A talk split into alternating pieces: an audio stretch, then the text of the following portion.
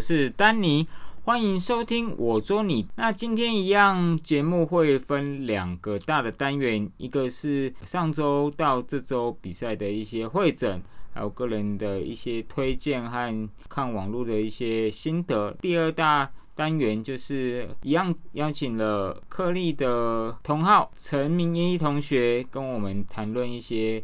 选器材的一些呃心得。第一部分，我们先回顾一下上周在澳门刚结束的 WTT 的比赛。然后这个比赛的确在呃赛制中跟尝试了很多不一样的方式，包含前四强有挑选制，然后他比赛的方式也不是都一直一样，反正做了很多尝试。最终的男子组是由王楚钦对上马龙。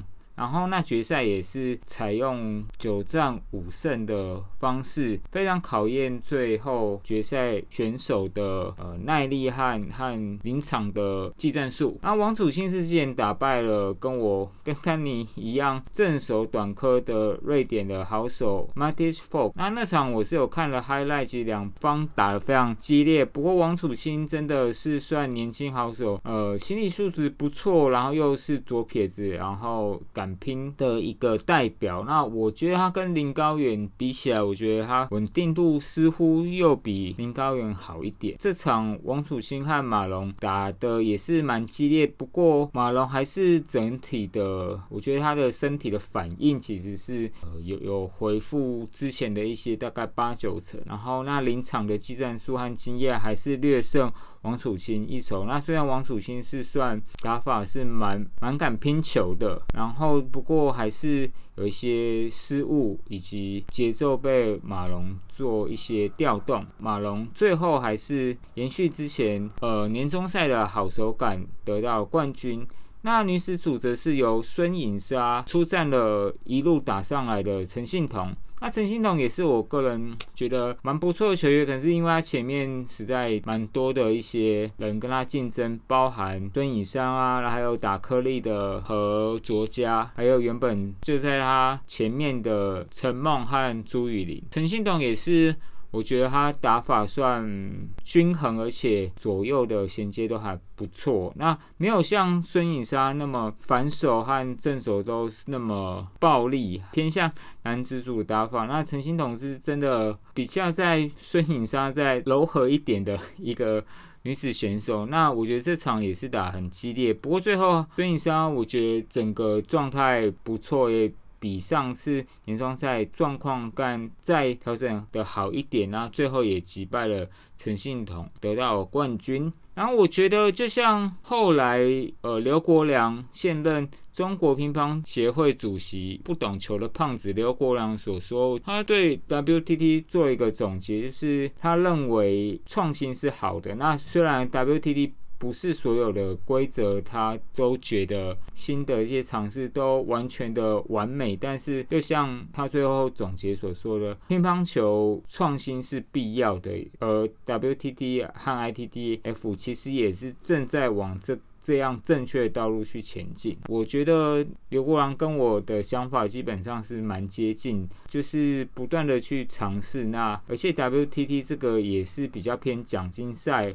而没有完全记录积分、排名积分的方式，我觉得一者也是让选手和 ITTF 协会都有做时间做一些观察和适应，就给大家参考了。然后我觉得还是以欣赏选手比赛和付出为重点啦。我觉得去挑刺、去陷入怎样的比赛是哦是不好，或者是商业比赛，我觉得这是比较 比较比较没有必要。OK。那讲完这个 WTT 的呃分享，那我接下来讲一个比较不一样，就是我想跟大家分享我之前看过的一个蛮有趣的纪录片，叫《乒乓永远 OK》。那其实是一个纪录片，然后它主要是记录二零一零年在内蒙古。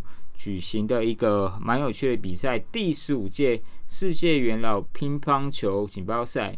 那这个赛事其实报名的呃人，顾名思义，元老就是年龄需要超过四十岁。那从四十岁到一百零一岁的选手都有。纪录片其实采访了从英国、然后德国、中国和澳洲等地的一些 senior players，就是这种资深的业余玩家，他其实近距离的采访。然后我觉得很有趣，是我们用不同的角度去观察这些其实算熟龄的一些阿公阿妈，然后他们怎么去看待他们的桌球，这样对他们来说也是蛮重要娱乐，以及他们怎么在他人生的后半阶段，当然他们都会有一些。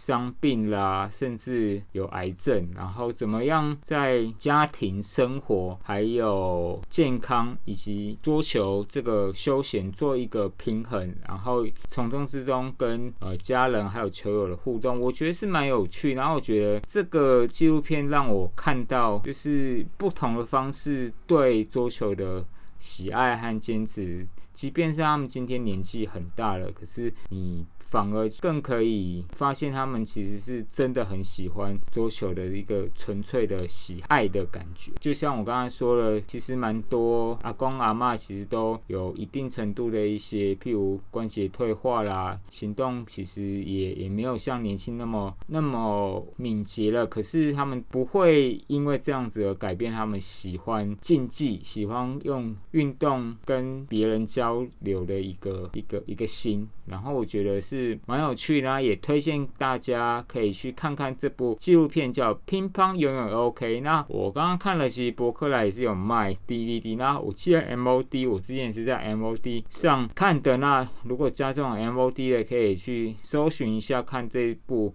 纪录片还有没有。然后那第三个，其实我就要讲一下这几天看到的，其实。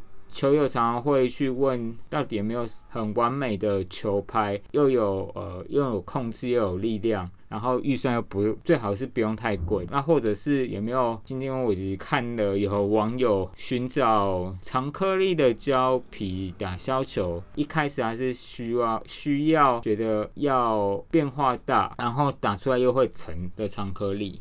那其实我也给了他的建议，那我当时给建议，我记得是。纽包尔的 Viper Soft，那虽然我没有打过，但听一些评测和台湾代理商，其实这这张胶皮是相对软，然后所以它是很持球，是适合打削球。然后来网友也推荐了蛮多不同，像 TSB，对，就是朱士赫用的 TSB Cur 的系列，那其实也。还有蛮多球友都给一些建议，那最后原本发文的人他后来也有留，哎，他其实要找好上手，那我觉得这就蛮蛮妙。他原本的问的问题其实是又要有变化，又要有成，却又要好上手。其实我觉得这是后来就回了，如果有这种皮可以先推荐给我。我觉得因为比较不实际的，你有变化程度和成，基本上就跟好上手。这个是相对的，在桌球是一个你其实是要去找到一个平衡点，很难同时三者都要有。然后就像球拍也很难，又要哦力量大啊，又要控制好。只有相对控制好和力量大，而没有都是两者技能哦力量和速度，然后控制都点满，这种东西基本上。如果有，请推荐给我。英文字 trade off 这个字眼其实是需要给大家在挑选桌球拍和胶皮，都会要做某一个程度的牺牲代价的换取，你就不可能每一个项目都都是满格，你一定会。做一些取舍，然后有些会会好一点，然后但是去用安定感控制，然后做一些取舍。我也还记得我以前卖卖呃手上多的纽包尔 Killer Pro 这个蛮有趣的短颗粒胶皮给网友的时候，其实他就说真的希望有有胶那个颗粒胶皮是轻轻打会沉啊，大力打也会沉胶皮。那后来讲一讲他也笑，因为这个。就像我刚才说，这是不太现实的。就是不太可能两者都发生，通常都只只有择一，就是你大力打会沉啊，用碰的就没有那么沉，就是不太可能有任何的哦皮或拍子可以有一个完美。然后我觉得这都是相对的，要有一个比较 practical 实际的认知，会再去问问题或找答案会更好。以上观点给大家参考。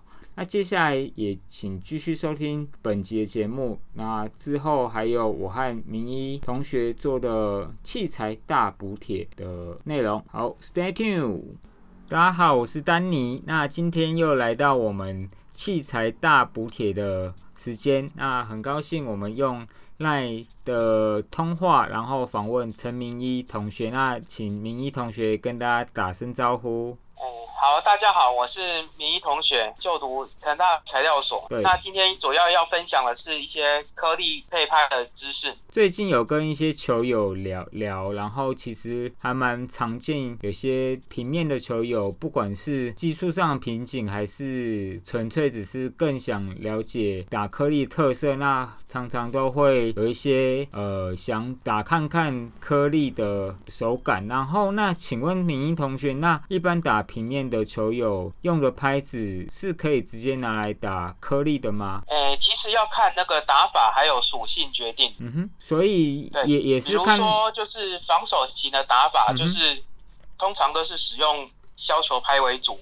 但是也有例外，就是也可以用软一点的平面等等。就总之，其其实原本的平面主要是要看你的颗粒需要什么属性，然后再搭配你的另外一面。比如说正手的平面，嗯哼，或反手的平面等等，做出一直攻击反差的效果。嗯哼，嗯哼，就通常会有一面快一面慢的，做出这样速度上的区分嘛？对，或者是一面怪一面不怪这种。嗯哼，一面打速度，一面打变化。嗯哼，所以也是，就是有些平面平面的拍子可以直接拿来打颗粒，可是有些却不行，意思是这样子嘛？对不对？适合打平面的拍子，有一些其实可以拿来打颗粒。嗯哼，但是适合打颗粒的拍子，有时候因为它特别的特性，有时候打平面适当，这个就要看打法而定。嗯哼，哎，比如说等一下会介绍到，就是颗粒较需要哪方面的特色。嗯哼，那有一些拍子会跟平面相撞。比如说，你用比较有一些颗，有些板子适合防守型的颗粒打法，它本身就比较软。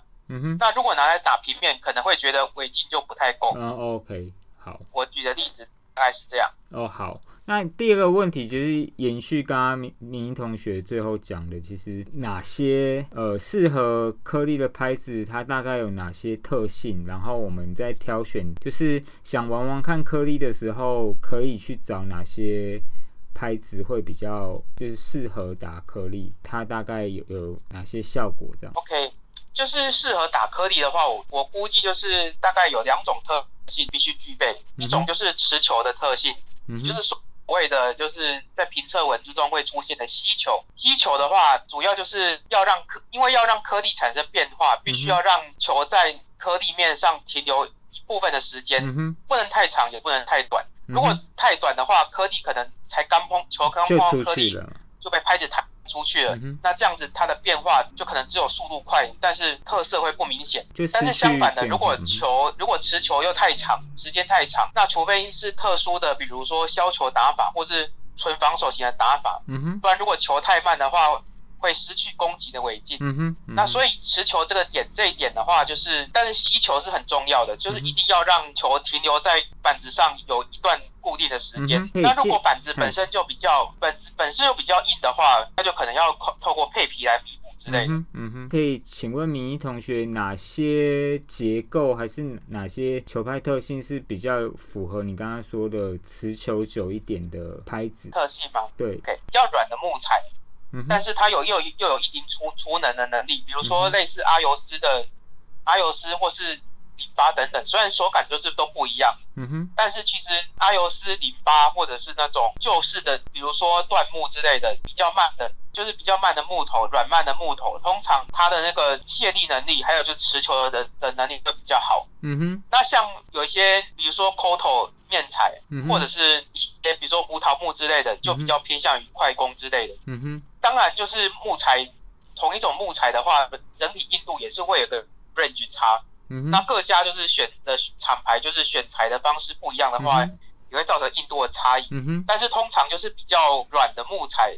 当面踩的话，会有会有比较好的持球效果。嗯那目前最最大的趋势就是，其实是因为比如说像打长科的的球友比较需要反旋转强的这一这一项，但是面材如果太软的话，反旋转有时候持球时间够久，或是你很容易就把颗粒没有达到它的效果的话，那其实也是不行。所以就是通常会用硬的面材，然后搭配比较中软的中间的立材或者是新材。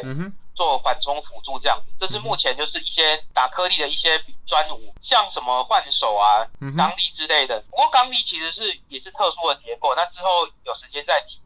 钢力是胡桃木，但是它使用的胡桃木是不太一样的。嗯哼，对，举例大概就是这样。嗯哼，嗯哼，嗯，谢谢。是要看自己打法，然后去挑选一个球拍。可是基本上会建议，如果手边刚好有。面材是硬一点，然后呃软软一点，然后呃里面的立材却呃是有中，然后中硬，这样是对，这样是刚好有支撑力。那这样的球拍，如果你手边刚好有，或者你有看到。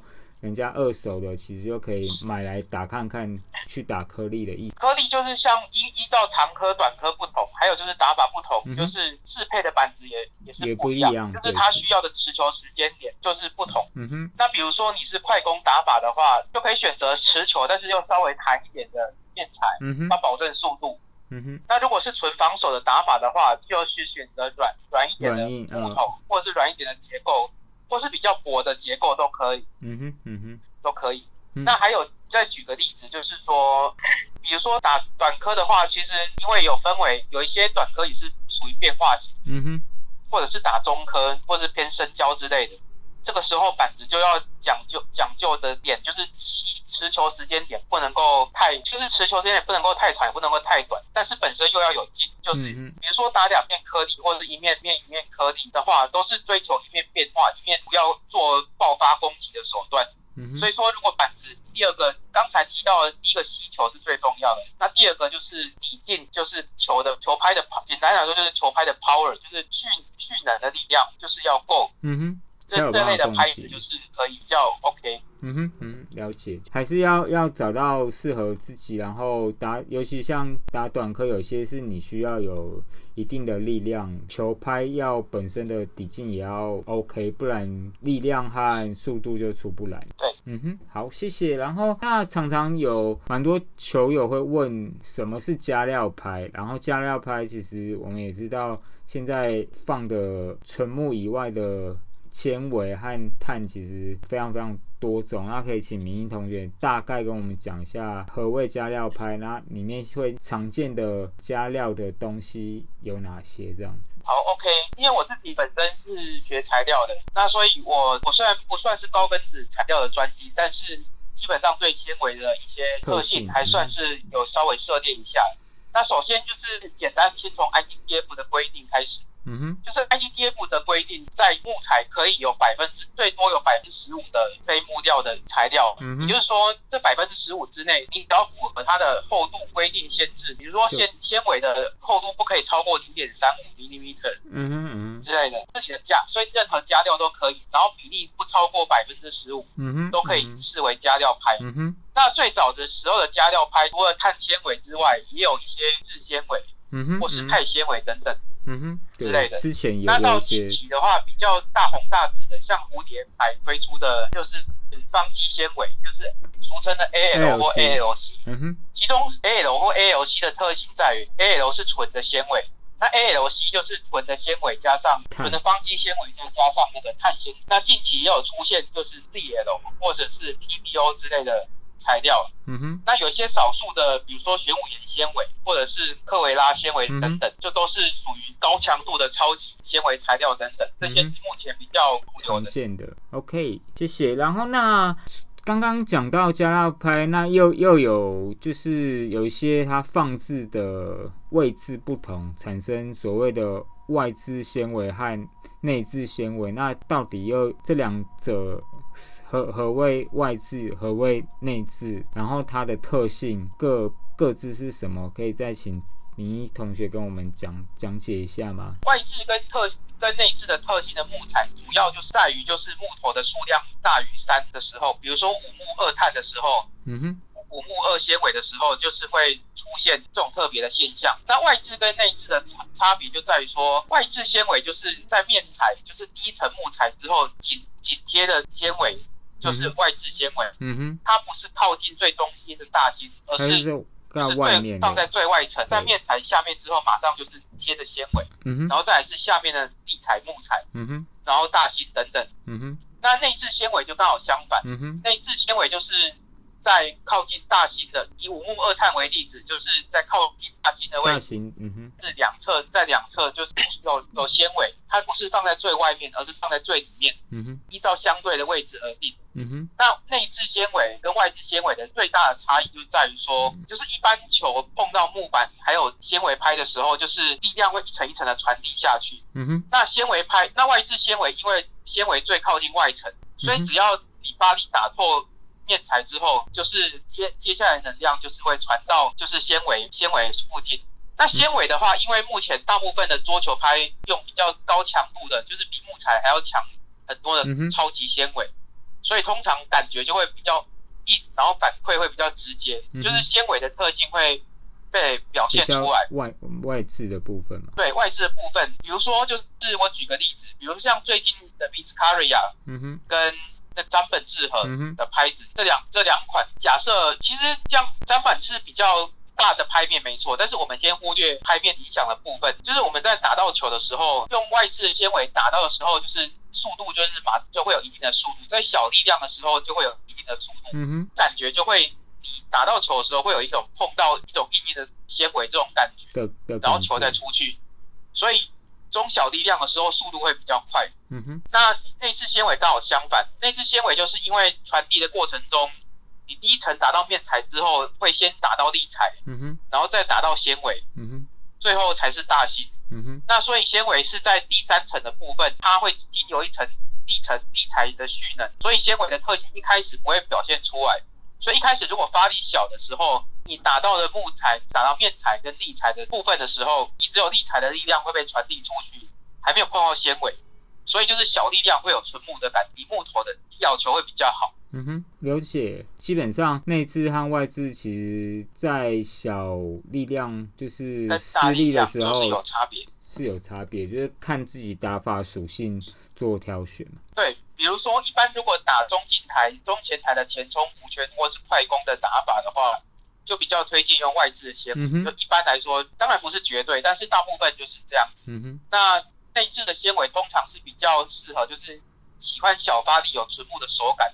嗯，不不要有那种硬硬的手感，但是你发大力，喜欢发大力退台的时候，又有又有有力量，拿到纤维爆冲的感觉。对对对，了解，大概是这样。所以就是要就是呃，就是要依照打法而定。对，挑选适合属性。你是习惯在中远台还是比较近台做小动作的方式嘛？对。然后那谢谢。那下一个问题就是，那有一些球拍有强调它是一直拍，那何谓一直拍？可以再请明一同学稍微跟我们分享一下吗？正手跟反手位的木材，就是以中心为方，大心的中间的最后木材为方向，两边的木材就是。